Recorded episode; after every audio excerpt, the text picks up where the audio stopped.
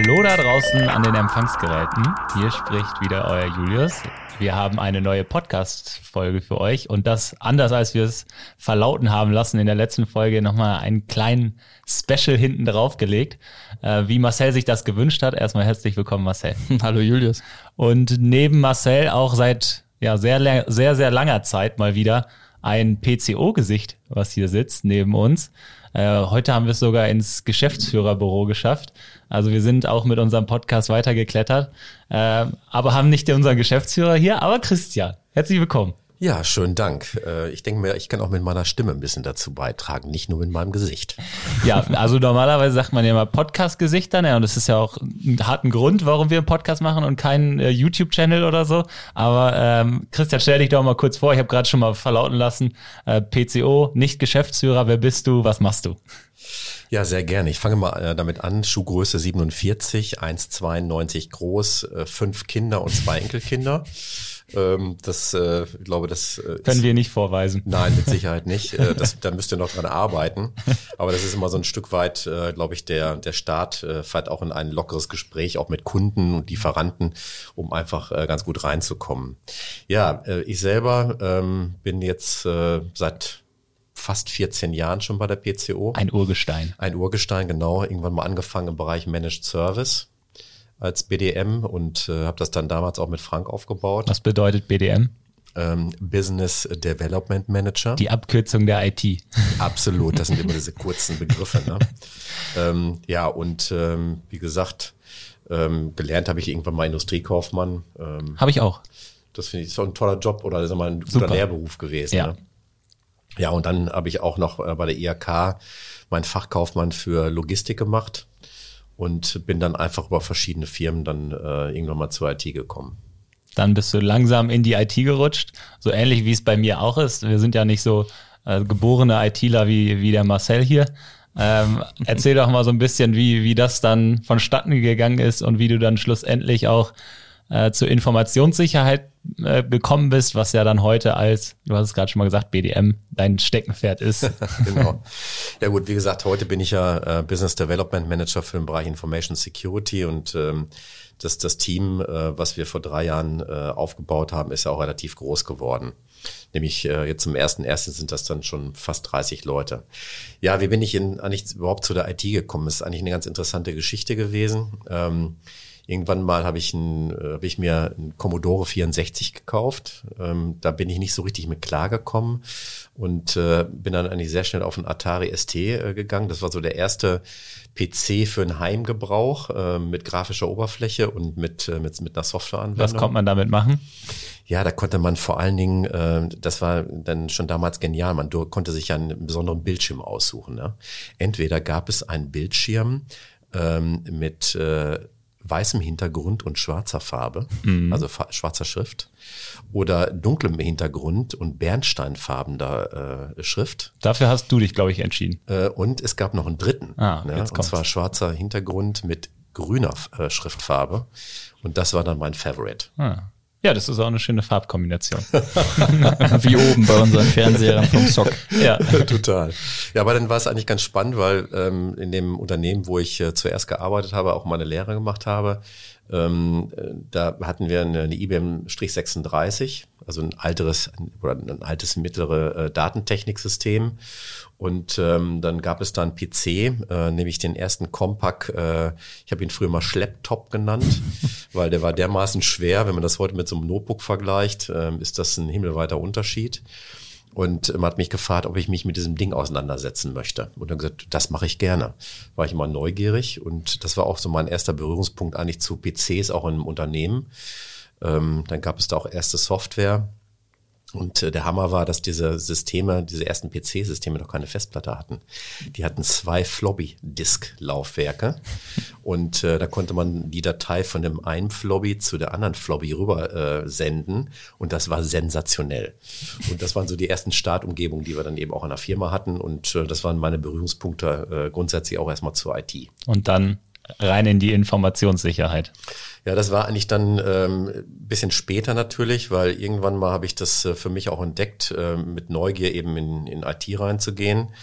Ähm, jetzt fällt mir eigentlich noch eine Geschichte ein, die ich da, ähm, die ich eigentlich nochmal zum Besten geben möchte, weil ähm, ich war eigentlich im Maschinenbau ähm, unterwegs ähm, als, als Industriekaufmann.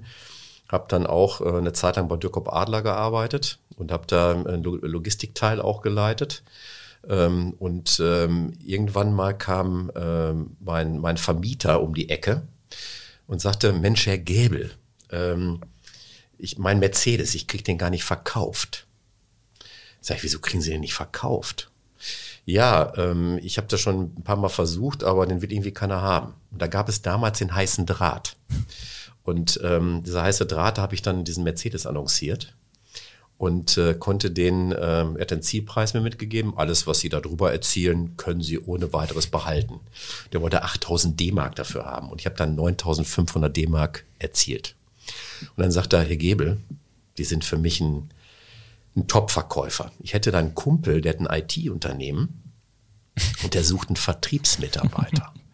Ich sage, okay, ja, dann kann ich mich ja noch mal vorstellen, ganz genau. Ja, und dann hatte ich äh, einen Monat später meinen ersten Firmenwagen und meinen ersten Vertriebsjob in der IT und äh, habe dann angefangen, äh, Softwarelösungen und äh, IBM RS6000-Systeme zu verkaufen. Und das war so mein erster Start eigentlich auch in Richtung IT und auch IT-Security dann äh, in der Tiefe.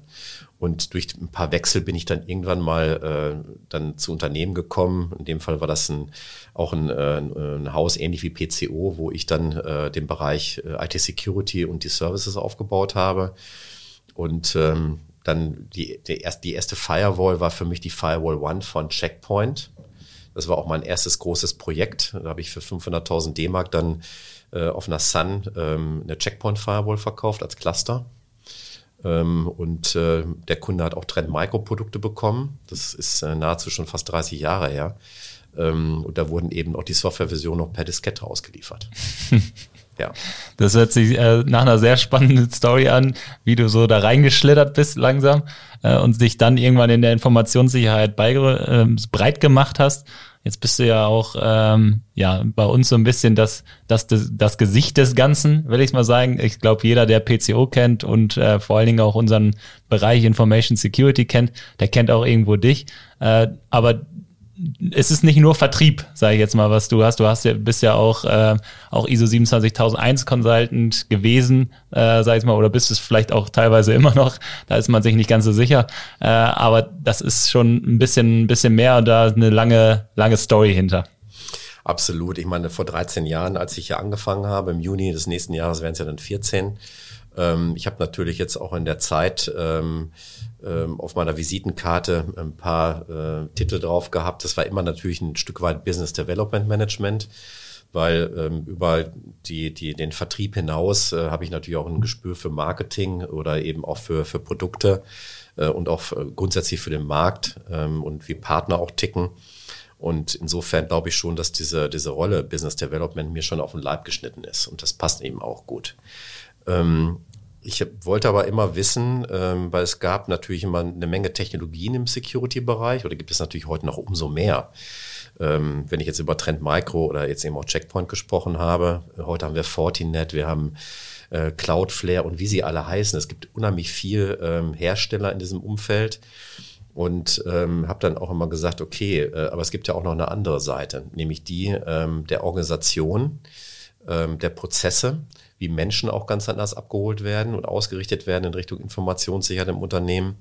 Und ähm, äh, hatte dann gesagt äh, zum damaligen Geschäftsführer vom PCO, Mensch, ich hätte Lust eigentlich beim TÜV äh, mein ISO 27001 Lead Auditor zu machen, um zu sehen, wie kann man Technologien, also Security-Technologien gut ähm, vernetzen mit den organisatorisch-prozessuellen Aufgaben, ähm, aber auch natürlich mit Awareness-Maßnahmen, die heute umso wichtiger sind, äh, das zusammenzubringen. Dann entstand ja auch danach dann schon äh, diese erste Idee mit dem Referenzmodell von PCO, äh, der Informationssicherheit und ein Stück weit auch die IT-Security-Landkarte, ja. dann, der mit Andreas Holznagel und Dennis Gusche auch so entwickelt haben. Also dieser ganz große Blick, den du dann quasi hattest aus Organisation und Prozesse, aus Technik, haben dann ja irgendwie auch einfach unser, sag ich mal, unseren Bereich so ein bisschen geprägt, weil das ist all das, was wir heute machen. Und ich glaube, wenn man nicht so tief drin steckt und nur einen Marketing und nur einen Vertriebsgespür hat, dann äh, ja, dann hat man ja auch gar nicht den Blick für Trends, für vielleicht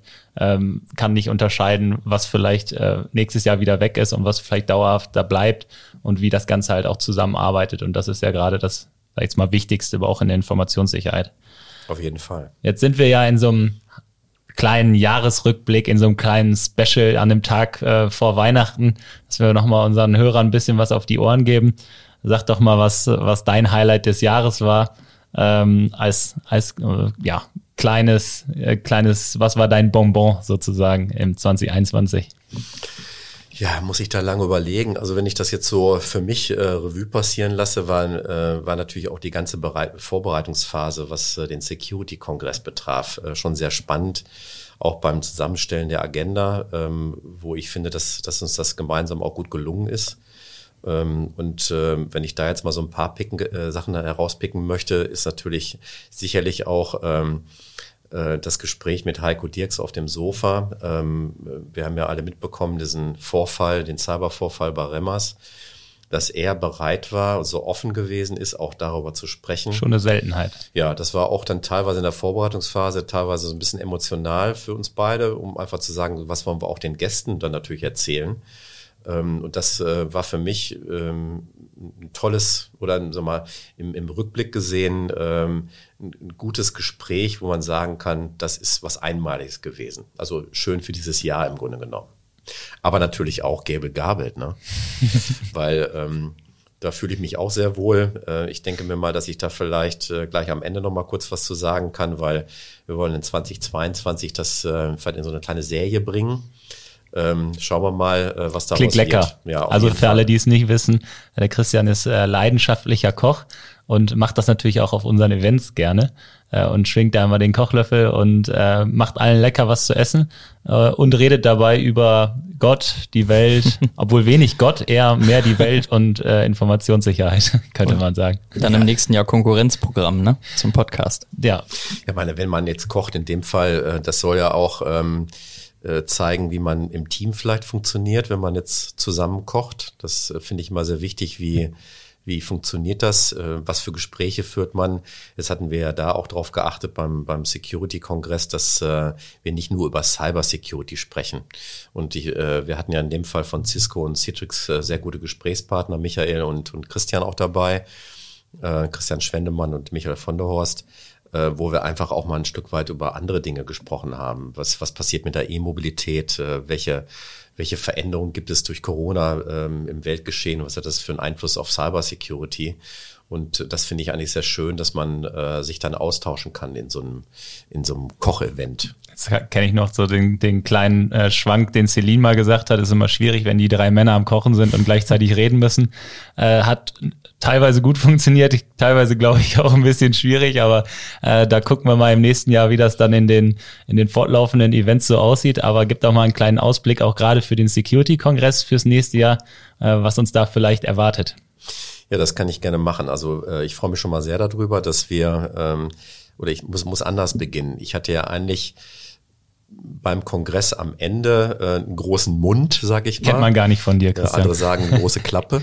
ähm, aber insofern, ähm, ich denke mir mal, wir, wir konnten das jetzt so treffen. Ähm, man hat mich auch nochmal davon überzeugt, dass wir natürlich weiterhin das Online-Event äh, klar in Vordergrund stellen. Und wir wollen natürlich das Wachstum ähm, ähm, in Richtung 1000 bis 2000 Teilnehmer auch gerne äh, toppen. Das ist, äh, soll ein Ziel sein. Aber was ich sehr gut finde, und ähm, da hat man auch gesagt, das wollen wir tun, äh, wir werden im Alando Ballhaus ähm, ähm, Live-Gäste eben empfangen können. Also wie so eine Art Club, Club und ja, kann man sagen. Kann man das sagen? Ja, da sind eigentlich so drei Elemente. Jetzt müssen wir noch gucken, wie wir das eben vielleicht äh, verquicken können. Wir haben ja ein äh, internationales Hotel nebenan. Äh, da sind eben auch Work Workshop-Räume, da können unsere mhm. Gäste natürlich auch unterkommen. Wir haben einmal das Ballhaus an sich äh, mit einer Bühne, wo äh, wir dort auch Präsenzgäste vielleicht auch einen Messecharakter aufbauen können, was ja sehr schön ist, dass man auch mit Herstellern und vielleicht auch wieder anpackbare Produkte hat. Das ist ja auch äh, bisher ausgeblieben. Also es geht auf jeden Fall auch wieder in die Präsenz teilweise, genau. also online und Präsenz. Präsenz wird dabei sein. Ich rechne mal da zwischen zwei bis 300 Gästen, dass wir die auch da haben werden.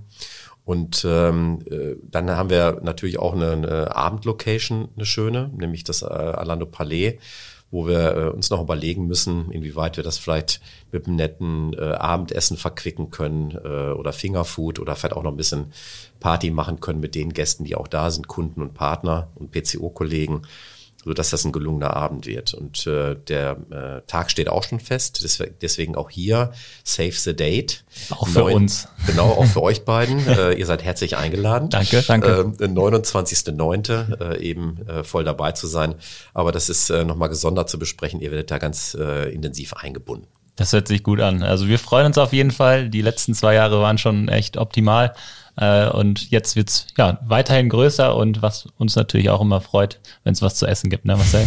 Das auf jeden Fall. Und wo wir gerade so ein bisschen bei den Jahreshighlights sind, ähm, fand ich auch, der diesjährige Kongress war natürlich äh, sensationell äh, und äh, auch der Talk mit Heiko Dirks, aber auch die Entwicklungen, die wir dieses Jahr durchgemacht haben oder auch die Hersteller und unsere Technologiepartner durchgemacht haben. Aber es gibt ja auch so eine Schattenseite in diesem Jahr und das sind äh, die Vielzahl an Cyberangriffen, die wir miterlebt haben, die wir mitgelesen haben, die immer mal wieder zu uns getragen werden. Ähm, was glaubst du, was sind da so Trends, die sich daraus ergeben haben, Christian? Das ist eine sehr gute Frage, Marcel. Ähm, ich, also ich habe so ein paar Erkenntnisse daraus, weil ähm, was ich schon auch immer gerne mache, dass ich vielleicht nicht mehr in der Nachtarbeit dabei sein kann, wenn wir solche, solche Cyberangriffe haben. Ähm, aber wenn man jetzt so die, die aktuellen Dinge auch sieht, ist es schon äh, interessant auch zu erfahren, weil da bin ich auch ganz neugierig, was hat denn der Angreifer eigentlich ähm, erreicht und wie hat er das erreicht? Und ähm, für mich, ähm, das kann ich, habe ich euch aber auch wieder gespiegelt, sind eigentlich so drei wichtige Elemente oder Erkenntnisse, die man zumindest eben mitnehmen muss ähm, und auch in die Gespräche für unsere Kunden. Das ist äh, zum einen ähm, der Zero-Trust-Gedanke, der häufig bisher immer nur theoretisch auch vielleicht von Gartner und auch anderen ähm, aufgezeigt worden ist. Im Neudeutsch SASE, ähm, Secure äh, Access Service Edge. Ähm, das ist ein Thema, wo, wo wir mit den Kunden darüber reden müssen, auf jeden Fall. Das Zweite, was ich sehe, ist ähm, wir haben es ja bisher Referenzmodell genannt. Ähm, ich finde es gut, was äh, Stefan Weinrich auch nochmal aufgebaut hat. Das, äh, wir nennen es das sichere Fundament. Äh, da kann ich gleich noch ein bisschen näher darüber etwas erzählen. Und das, das Letztere, ähm, das ist eine ganz besondere Erkenntnis. Ähm, das ist natürlich das Thema Cyberversicherung, weil da sich die Kunden zukünftig nicht mehr alleine darauf verlassen können. Gehen wir vielleicht mal auf die Punkte so ein bisschen Stück für Stück darauf ein. Also Zero Trust hast du zum, zum, zum einen als erstes genannt. Ähm, da habe ich immer so ein bisschen, ich bin mir immer nicht sicher, ob es wirklich nur technologiebasiert ist, diese Zero Trust-Diskussion, äh, die wir führen, oder ob es auch einfach ein Mindset ist, dass man wirklich dieses, dass man wirklich reinkriegt, okay, wir müssen darauf achten, dass wenn hier irgendwas passiert, dass wir kein Vertrauen haben, sondern bis das Gegenteil bewiesen ist, sage ich jetzt mal. Auch, dass, dass das Mindset vielleicht auch ein bisschen anders ist, um es nur wegzukriegen von den Technologien, die vielleicht irgendwo in der Cloud Hand in Hand gehen und in einem Regelwerk liegen. Ich weiß nicht, wie siehst du das Zero Trust? Was bedeutet das am Ende für dich? Es gibt ja auch mal Situationen, wenn ich beim Kunden bin, die sagen, Herr Gebel, was ist denn das für ein Ding, ähm, Managementsystem für Informationssicherheit? Äh, wo, wo kann man die Software denn kaufen? Dann sage ich immer, das ist keine Software. Und Zero Trust ist jetzt auch keine Software, sondern äh, das ist ja ein Gebilde von verschiedenen Komponenten. Mhm. Und ähm, da geht es natürlich auch um die Absicherung jetzt nicht nur von Endgeräten oder von Cloud-Lösungen oder ich muss ein Netzwerk irgendwie besonders schützen, sondern das ist ähm, äh, das ist eine, äh, ich sag mal, ein, ein Baukasten von verschiedenen äh, Produkten, aber auch von ähm, ich würde fast sagen, auch schon äh, organisatorischen und prozessualen Elementen. Mhm.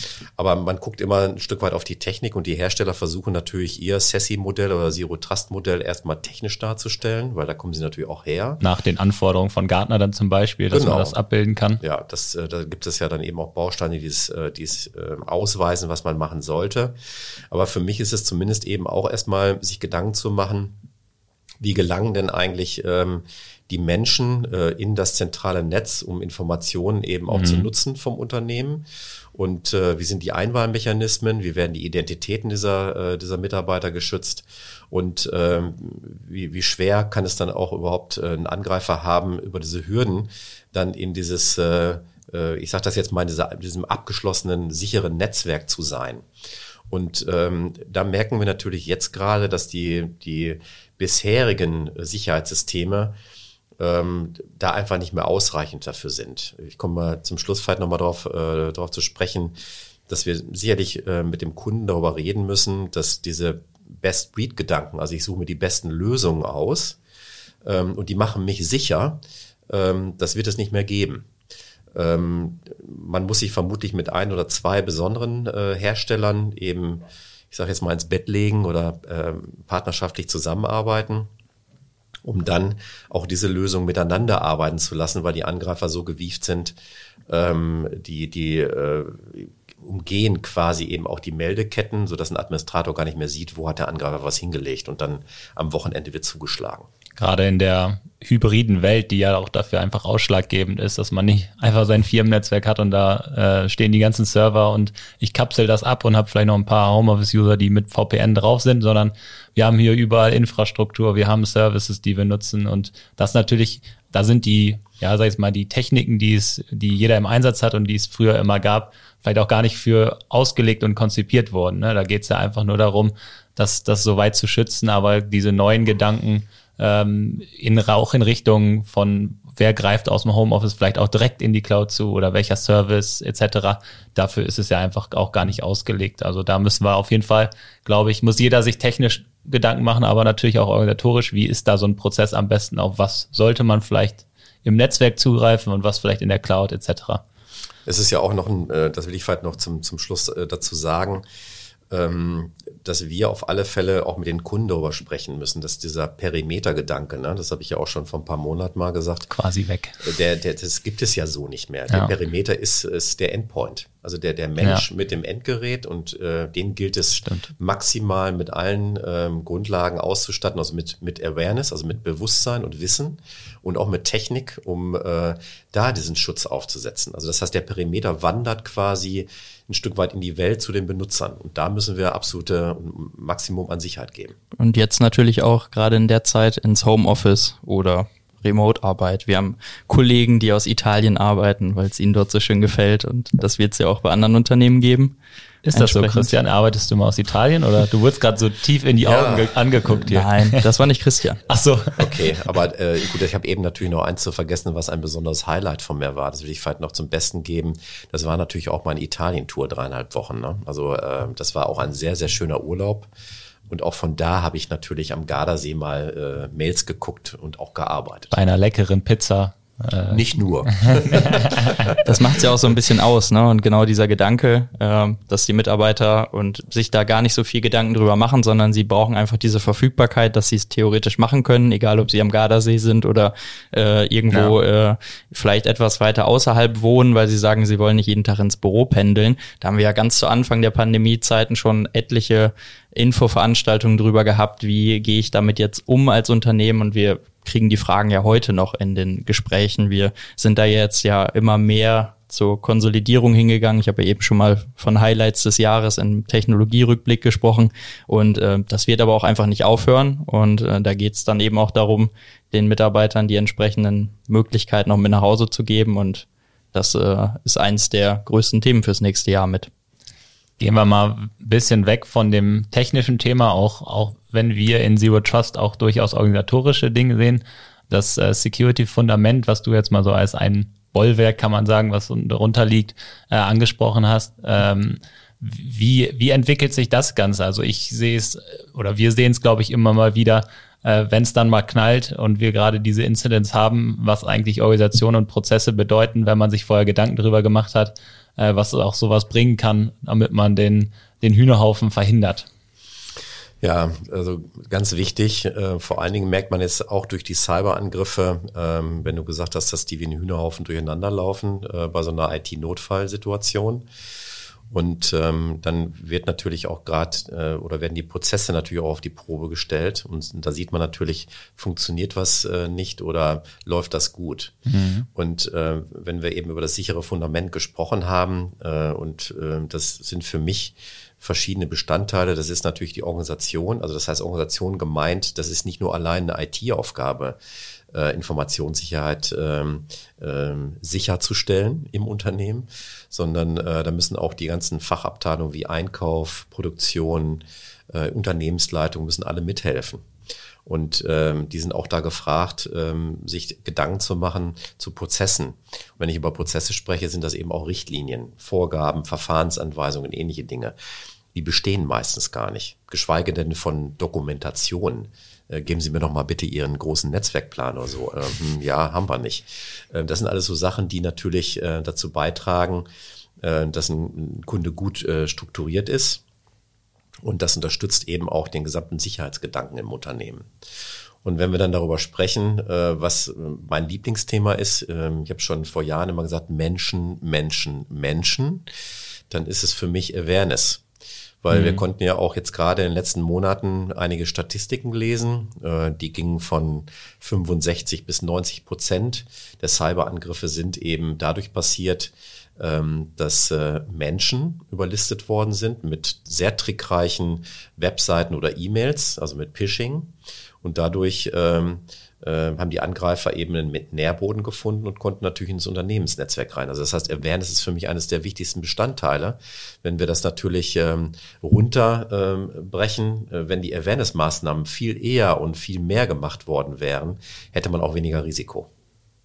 So, und das ähm, zusammen ähm, gepaart, also das heißt Change und Incident Management, das Thema IT-Notfallplanung, Wiederherstellungsplanung, aber auch sich Gedanken zu machen zu dem Thema äh, Security Operation ähm, und auch vielleicht zu dem Thema Incident und Change Management äh, mit gepaart mit den Awareness-Maßnahmen, das ist für uns das sichere Fundament, sich mit den Themen auseinanderzusetzen und nicht nur auf die Technologie zu gucken. Die ist auch wichtig, aber das muss angepackt werden. Und das sehe ich aber auch, dass das die Kunden mittlerweile annehmen. Ähm, ihr hattet ja vor kurzem gerade eben auch einen, einen wichtigen äh, Kunden von uns dabei, der dazu was äh, erzählt hat. Und ähm, es gibt Kunden, die sehen das ganz klar und packen das jetzt auch an. Ja, also da haben wir, glaube ich, äh, in dem Podcast mit Stefan Speer von Grimme auch sehr viel darüber geredet, was das bedeutet, diese Prozesse einmal anzugehen, zu definieren, weil oftmals sind sie noch nicht definiert und dann natürlich auch im nächsten Schritt zu leben. Und äh, diese, diese Prozesse ist auch sowas ganz Einfaches, wie wenn ein Mitarbeiter ausscheidet etc., dann auch wirklich zu, durchzugehen, Berechtigung zu überprüfen, wegzunehmen etc. Und da, äh, ja, wer da Interesse hat, kann da auch gerne nochmal reinhören. Äh, jetzt hattest du gerade schon mal nochmal die, die Angriffe angesprochen, ne? den, den Hühnerhaufen, den wir da oft vorleben, äh, vorfinden. Äh, was bei Angriffen ja auch immer eine sehr große Rolle spielt, ist dann das, das danach, äh, die, die Kosten, der Schaden, der entstanden ist. Äh, und da, ja, die, die Cyberversicherer, die äh, ja, haben da so ein bisschen die Alarmglocken angehabt dieses Jahr. Äh, und da sind, glaube ich, auch einige, einige Änderungen geplant. Ja, gerade bei den Cyberversichern. Also da kann ich jetzt sagen, dass äh, es auch wichtig war. Ich habe mich Anfang des Jahres eben mit, äh, mit insgesamt 30 äh, Cyberversicherern vernetzt. Und ähm, da ist es so gewesen, dass ähm, äh, ich damals schon gesagt habe, dass es wichtig ist, gerade auch im Auditverfahren. Also nicht einfach die, ja, willst du eine Police haben, Cyberversicherung? Okay, Sehr gerne. mal ab, ne? Erledigt. Danke. ähm, Gut, so einfach war es natürlich. Wie so eine Milch kaufen. Ja, so einfach war es jetzt auch nicht immer. Aber äh, im Grunde genommen ähm, äh, habe ich auch klar nochmal mitgegeben in den Gesprächen, das Audit, das muss viel intensiver stattfinden. War es auch, weil die Cyberversicherer gar nicht wussten, was die prüfen sollten? Weil ja. Schon, aber ähm, manchmal, wenn man jetzt in Erfassung, also ich habe mir einige Erfassungsbögen angeguckt es gibt eine, gibt eine ganze Herrschaft von, von Bögen, die sind sehr intensiv und auch gut und tief. Mhm. Sag mal so wieder von, Alli von Allianzversicherungen. Das äh, kann man fast sagen, ähnelt der ISO 27001 Erhebung mhm. oder den Controls. Das ist sehr komplex dann schon. Komplexer. Ähm, und andere wiederum, äh, das sind vielleicht ein Zweiseiter, wo, na, haben sie ein Backup? Äh, ja, ich habe ein Backup. Äh, ähm, wie sieht das aus mit, mit dem Virenschutz? Ja, Virenschutz haben wir auch. Okay, danke. Ne? Das, das ist aber zu wenig. Ja. Und ähm, es geht ja da vor allen Dingen auch, äh, wie man mit Schwachstellen umgeht, wie werden die regelmäßig entsprechend gescannt, äh, wie entwickelt sich ähm, der Informationssicherheitsprozess im Unternehmen, gibt es dann Verantwortlichen für und ähnliche Dinge. Weil dann kann ich auch sagen, aha, ähm, da habe ich ja weniger Risiken als Cyberversicherer und äh, wenn es zum Schaden kommt, dann ähm, äh, sind das nicht so in, intensive Ausschüttungen. Denn die Underwriter, so nennt man jetzt zum Beispiel die Risikomanager, die sich dann eben mit den Audits dann befassen und auch einen Kunden bewerten, mhm. ähm, haben, ich glaube, zum, zum Anfang, als das äh, vor fünf Jahren, so vier, fünf Jahren entstanden ist, ähm, äh, da hat man ja immer so diese Regelmäßigkeiten, wie oft kommt ein Schaden vor bei einer Lebensversicherung oder auch anderen Sachen, die, die standardmäßig da sind. Und ähm, da war das ja auch noch nicht so schlimm. Ja. Und wenn man jetzt einmal die, die letzten, ähm, ich habe jetzt gerade auch wieder gestern noch mal eine Zahl gelesen, ich bin da fast äh, vom Stuhl gekippt. Ähm, ich weiß zumindest ein durchschnittlicher Schaden, ähm, der 2019 noch gewesen ist, der lag irgendwie ungefähr so bei 10.000, 12.000 Euro pro Fall, also im Schnitt. Mhm. Der war im letzten Jahr schon bei 54.000 Euro. Und wir gehen davon aus, in diesem Jahr, das Jahr ist ja noch nicht zu Ende, ähm, wir haben ja noch Weihnachten vor der Tür und es äh, passiert auch einiges noch, wird diese Summe vermutlich mehr als verdoppelt pro Fall in Deutschland. Mhm. Dann sieht man jetzt mal, warum die, die Cyberversicherer, es gab jetzt gerade letzte Woche eine Meldung, 70 Prozent der Anträge gerade ablehnen. Weil jetzt machen sie nämlich das, was eigentlich notwendig ist, in dem Audit mal genau hinzugucken, wie ist ein Kunde aufgestellt. Und natürlich äh, schaut man auch dann auf die Risiken. Wenn die Risiken zu hoch sind, dann schließt man das natürlich nicht ab. Und vor allen Dingen zieht man jetzt enorme Grenzen ein. Ich sage das mal so, alles, was bis 20 Millionen Umsatz geht, ist man noch bereiter, ähm, Cyberpolice Weil der Schaden, der potenzielle Schaden nicht zu hoch ist. ist ja. Der ist berechenbarer. Da guckt man schon dann so zwischen 40 und 100 Millionen wird schon enger. Mhm. Und ab 100 Millionen, das wird so eng zugeschnürt, wenn da nicht ein Reifegrad ist, der über 80, 85 Prozent liegt, dann gibt es keinen Abschluss. Und vielleicht auch das eine oder andere ausgeschlossen, was man dann vielleicht rausnimmt oder bei so das, welchen großen. Genau, dass dann eben äh, ein Eigenanteil da drin bleibt. Das, äh, das baut man sowieso auch immer mehr ein. Ja bis zu einer gewissen Größe und dass natürlich die Haftungssummen entsprechend kleiner sind und die auch die Aus die Betriebsausfälle werden ja auch mit bewertet. Ja. ja auch mit also die Summen, die werden da schon sehr astronomisch und der Spieß hat sich ein bisschen gedreht, äh, dass man nicht mehr einmal so schnippen kann und kriegt eine Cyberversicherung, sondern man hat auch Hausaufgaben, äh, die man ablegen muss. Genau mein Spruch. Also die Kunden müssen ihre Hausaufgaben machen. Das hört sich gut an. Ja, ich habe im September auch mal so einen Bogen von einem Kunden bereitgestellt bekommen und da waren, ich glaube, sechs oder sieben Fragen und die gingen alle um den Exchange-Server und um die damit verbundenen Schwachstellen, die wir ja so im Mai äh, hatten, als äh, hier große Hektik war in deutschen Unternehmen. Mhm. Und ähm, das war auch sehr interessant, dass man auch nur darüber was fragt. Aber anscheinend war das, es war ja ein sehr großes Einfallstor mittlerweile hoffentlich bei den meisten geschlossen. Hoffentlich. Aber Sonst wenn man die Unternehmen wahrscheinlich nicht mehr. das glaube ich auch. Aber wenn man mal so guckt, Exchange Server war ein Riesending. Wir werden immer wieder konfrontiert mit äh, so größeren ähm, Schwachstellen, die ausgenutzt werden. Äh, was glaubst du, wie äh, entwickelt sich die Bedrohungslage und sind wir noch am Anfang von einem Cyberwar oder stecken wir eigentlich schon mittendrin? Ja, also der Begriff Cyberwar, ich ich finde es erstmal insofern ähm, sehr plakativ, aber gut, dass man das einfach mal so da, da hinschreibt. In dem Fall ist es ja dann Gartner gewesen, die über Cyberwar sprechen, auch in den nächsten Jahren, weil man davon ausgeht, dass ähm, äh, sich auch einige Staaten in die Haare kriegen werden. Politisch, Und, ja. Genau, politisch gesehen. Und wenn man natürlich jetzt auch die, die Gruppen der Angreifer sieht, ähm, weltweit ähm, gibt es ja zwei Motivationen, einmal die Polit oder drei Motivationen, äh, politisch, ähm, um äh, Spionage, äh, Spionage äh, zu betreiben. Das zweite, klar, ähm, das ist auch ein äh, Multimilliardenmarkt. Die Angreifer äh, lassen sich natürlich die, äh, das sehr gut bezahlen, wenn es um Lösegeld geht. Ähm, da hat ja schon in diesem Jahr die Summe, ähm, wenn ich darüber sprechen darf, Prostitution und auch ähm, Drogengeld längst überholt, also beide äh, Bereiche, weil das schon so viel geworden ist und es wird noch weitergehen. Es gibt ja auch so einen Artikel, habe ich letztens gelesen, da wird noch betitelt, äh, warum brechen Leute immer noch Bankautomaten auf, weil das ist ja eigentlich so unrentabel, da kann man noch besser eine Bank online überfallen. ja, genau. Und das Dritte, ähm, das ist natürlich das Thema ähm, Know-how. Und das macht uns natürlich China auch gerade vor. Ähm, die ja auch eine Agenda 2025 haben, wo sie bis dahin äh, in den zehn wichtigsten Technologiefeldern äh, Weltmarktführer sein wollen. Und ähm, da steht in der Agenda auch ganz klar drin, entweder kaufen wir, bauen es selber auf, oder wenn wir es eben mit den beiden ersten Bereichen nicht bekommen, dann holen wir das uns über Cyberangriffe. Und äh, diese drei Punkte muss man sehen und deshalb kann man schon äh, wohlweislich über einen Cyberwar sprechen. Ähm, vor allen Dingen, wenn ich jetzt äh, auch nochmal auf eine aktuelle äh, Studie, äh, die ich mir durchgelesen habe von, von Cyber Security Ventures, wird das ja ein, ein, in den nächsten zehn Jahren ein, ein Billionen-Dollar-Markt. Man spricht da von 265 Billionen Dollar, die geschürft werden in dem Bereich. Das ist ein Wahnsinnswert. Ähm, so dass wir uns darauf einstellen können, dass das nicht aufhört. Und es hört auch vor allen Dingen nicht äh, so lange auf, ähm, wenn die Kunden ähm, sich da nicht entsprechend auch rüsten. Denn dann müssen wir einfach Gegenmaßnahmen auch aufbauen. Also man kann durchaus sagen, Verteidigungslinien werden, sind vielleicht nicht mehr ausreichend da, um sich dann auch vor diesen ganzen ja, neuen Gefahren, die vielleicht auch immer Stück für Stück dazukommen, äh, am Ende zu wappnen. Genau, ja, vor allen Dingen ist es ja auch so, ähm, viele unserer Kunden sprechen über Digitalisierung. Ich möchte das mal vielleicht noch mal ein bisschen erweitern. Was ist Digitalisierung? Vor allen Dingen ist es für mich auch noch mal Vernetzen, ne? Vernetzen mhm. von Dingen.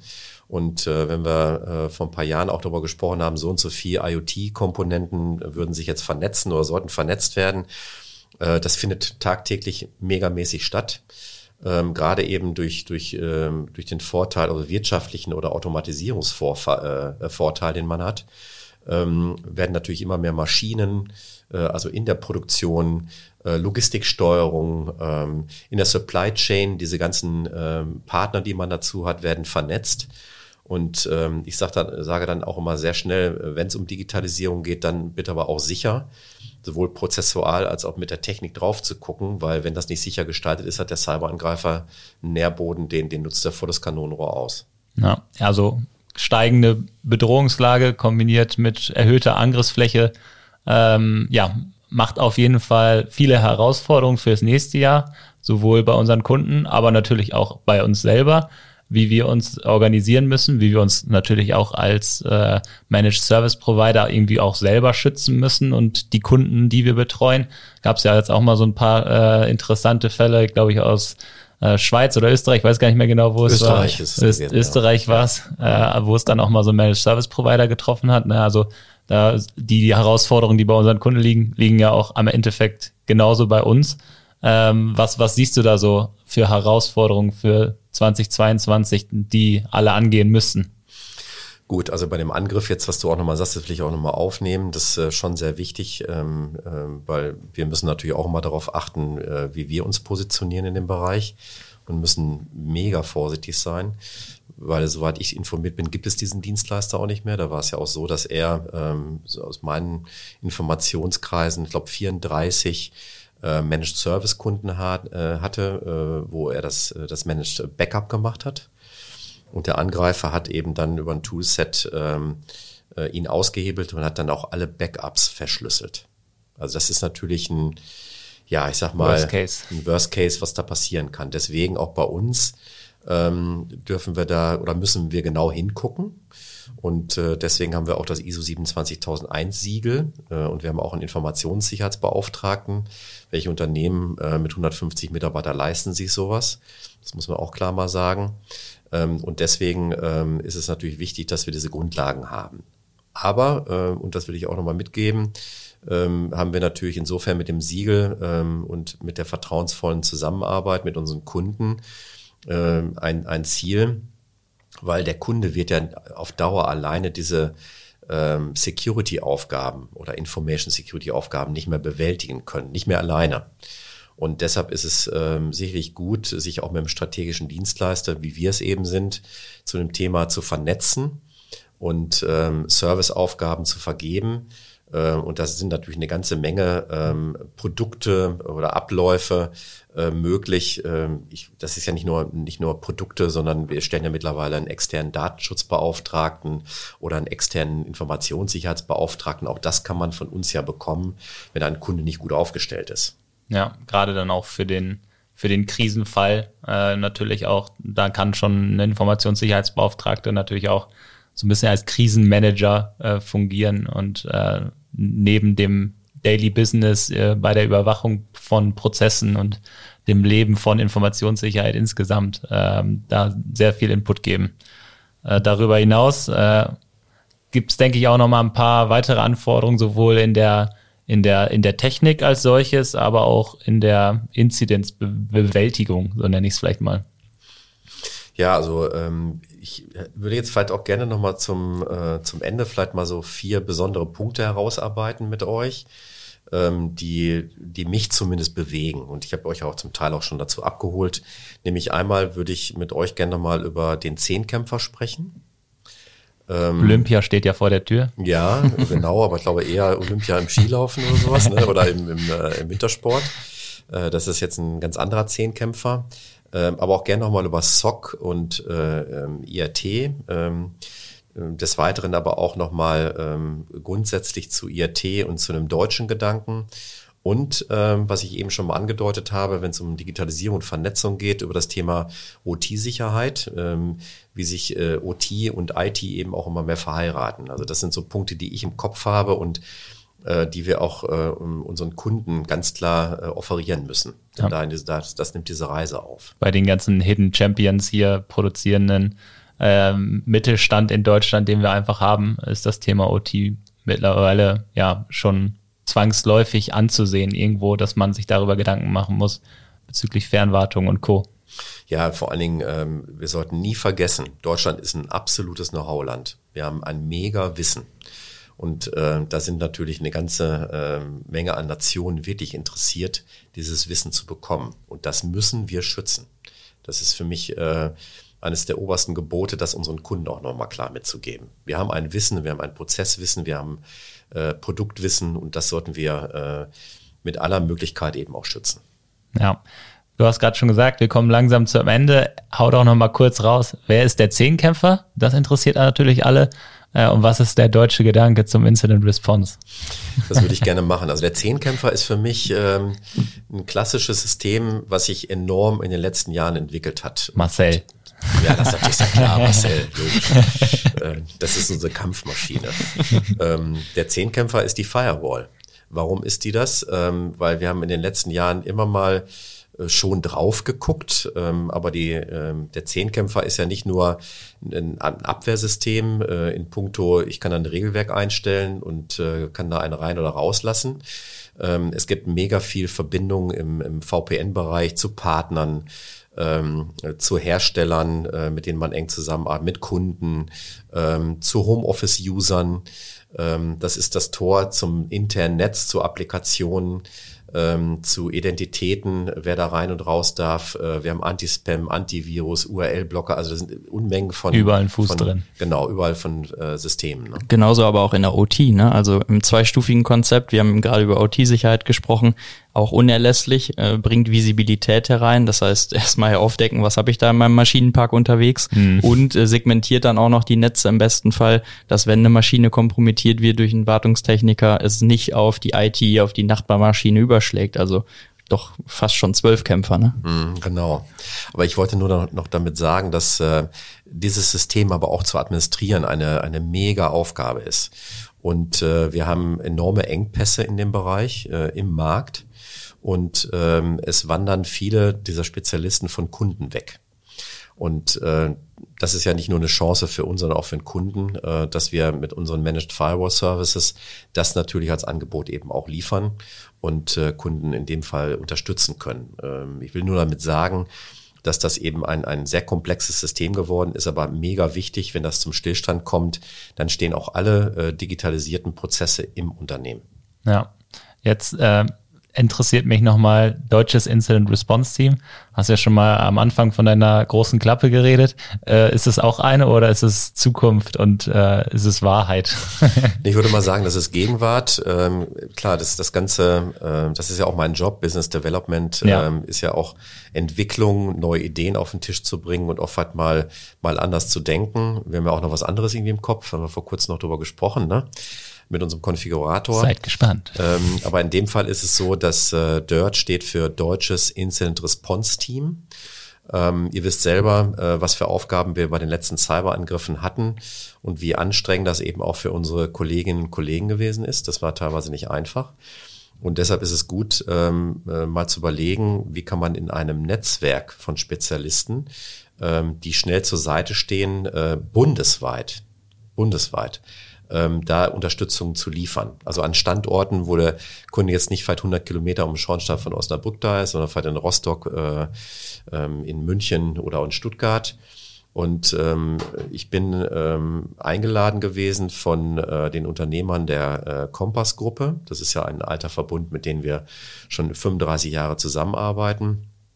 Habe die äh, diese Service-Idee vorgestellt ähm, äh, ob man sich vorstellen kann, ähm, gemeinsam in Deutschland äh, um einfach Ressourcen zu scheren, Kunden zu unterstützen, die an verschiedenen Standorten sind, ähm, da, äh, da eben zur Seite zu stehen, wenn es um einen Cyberangriff geht. Und ähm, ja, zehn Unternehmen haben sich jetzt zusammengefunden. Es waren erst Anfang nicht zwölf, jetzt sind es zehn, die fest in einer Arbeitsgruppe im Februar auch daran arbeiten werden. Das heißt, ich werde diese Arbeitsgruppe mit Andreas Kleinknecht äh, zusammenführen und wir werden dann diesen Service ähm, so fertigstellen, dass ähm, nicht nur unsere Kunden, sondern auch bundesweit Kunden dieses Netzwerk äh, nutzen können. Das ist, glaube ich, sehr wichtig, ähm, gerade im Hinblick auf Ressourcen und Verfügbarkeit auch deutschlandweit, damit man auch diese, sag ich mal so zwei, vier Stunden irgendwie so on-site irgendwie sowas auch, ähm, auch gewährleisten kann. Auf jeden Fall eine, eine spannende, spannende Idee. Jetzt haben wir, glaube ich, ganz viel auf das äh, ja, durchaus erfolgreiche Jahr, aber auch mit sehr, sehr vielen Schattenseiten das Jahr äh, zurückgeguckt, den Ausblick aufs nächste Jahr gewagt, ähm, gewagt, damit jetzt da auch noch so ein kleines Weihnachtsspecial draus wird. Christian, äh, du bist ja, haben wir ja gesagt, ähm, ein, ein, ich würde sagen, Fünf-Sterne-Koch. Ähm. Was wird denn bei Gäbel Gavelt äh, auf den Weihnachtstisch kommen? Ja gut, das, äh, da machen wir uns natürlich auch mal Gedanken. Früher war es immer das Sauerbraten mit Rotkohl und Klößen. Äh, mhm. Das war das Traditionsgericht. Äh, Klingt gut. Ihr habt ja mitbekommen, dass ich äh, eigentlich jetzt gar kein Fleisch mehr esse, schon seit einem Jahr auch ganz stringent. Ähm, so 100 Prozent halte ich das jetzt nicht ein. Ähm, ab und zu kommt auch mal ein Fisch auf den Tisch, aber wie gesagt, Schweinefleisch, Lamm oder Rind oder so wird nicht mehr gegessen.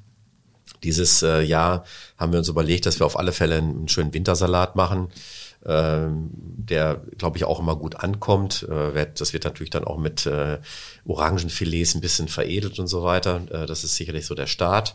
Ähm, Marcel Sabat schon. Ja, das läuft schon so ein bisschen was unter. Ne? Um die Mittagszeit hier. Genau. Dann wird es äh, einen Edelfisch geben, äh, so einen Weißfisch, äh, den machen wir dann vermutlich mit Risotto. Und äh, zum Nachtisch gibt's Annette. Jetzt gucke ich in äh, fragende Augen. Das hört sich ein bisschen schlüpfrig an. Ja, ist es aber nicht. Das ist ein regionaler ähm, äh, Apfel und es wird daraus ah. ein Bratapfel natürlich gemacht. Es gibt auch Amelie oder so, das ist doch dieser Schnaps aus dem Münsterland. ja, Schnaps nee. gibt es wahrscheinlich auch danach. Ein. Absacker bei so einem deftigen Essen. Ja, meistens trinken wir einen, äh, einen Espresso danach. Also es gibt einen guten Wein natürlich dazu, äh, ja. viel Wasser und dann gibt es danach eben einen Espresso. Das also ein kurzer, ja, das ist immer so zu bestimmten Zeiten dann vielleicht mal, aber nicht zu Weihnachten. Sehr gut. Das ist, das hört sich lecker an. Äh, ich habe mir schon gedacht, dass du kein Typ für Raglette und Fondue bist. Äh, also ein sehr, sehr leckeres Menü. Jetzt hast du noch kurz die Möglichkeit, äh, allen ein schönes Weihnachtsfest zu wünschen. Ja, ich wünsche natürlich äh, allen ein äh, gesegnetes, äh, ja, ähm, schönes Weihnachtsfest, dass man ein bisschen runterkommt, gerade eben auch äh, was Corona betrifft. Das äh, fesselt uns ja jetzt wieder so.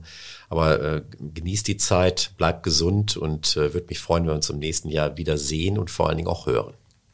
Super. Also schönes Weihnachtsfest allen. Äh, vor allen Dingen bleibt sicher äh, und äh, wir wollen wenig, wenig, wenig Anrufe haben, dass irgendwo da draußen was in den Feiertagen zugeschlagen hat. Bitte. Bitte. Aber wenn was passiert, äh, da sagt jetzt Marcel in seinen letzten Worten was zu, dann dürfte Marcel gerne unter der Nummer. Nein, ich wollte auch eigentlich sagen, dass äh, alle da draußen sicher bleiben sollen, weil das ist ja eigentlich mein Leitsatz. Den Ach hast, so. du mir, hast du mir gerade geklaut. Sorry. Ja, kein Problem. Aber ich, ich schließe das dann einfach mal ab und sag äh, auch von mir in die Runde äh, frohe Weihnachten, guten Rutsch, einen sicheren Rutsch an der Stelle. Im nächsten Jahr sind wir wieder voll dabei, äh, den Zehnkämpfer zu implementieren und zu betreuen, aber auch natürlich an, über andere Themen zu sprechen, die uns da draußen bewegen. Äh, natürlich hoffentlich in voller Kapazität und nicht mit halber Mannstärke, weil die andere Hälfte noch aufräumt von dem, was über Weihnachten Neujahr passiert ist. Mhm. Aber wenn es eben dazu kommen sollte, dann meldet euch natürlich unter den bekannten Rufnummern und äh, wir schauen, was noch zu retten ist. Bis dann. Danke, tschüss. Frohe Weihnachten.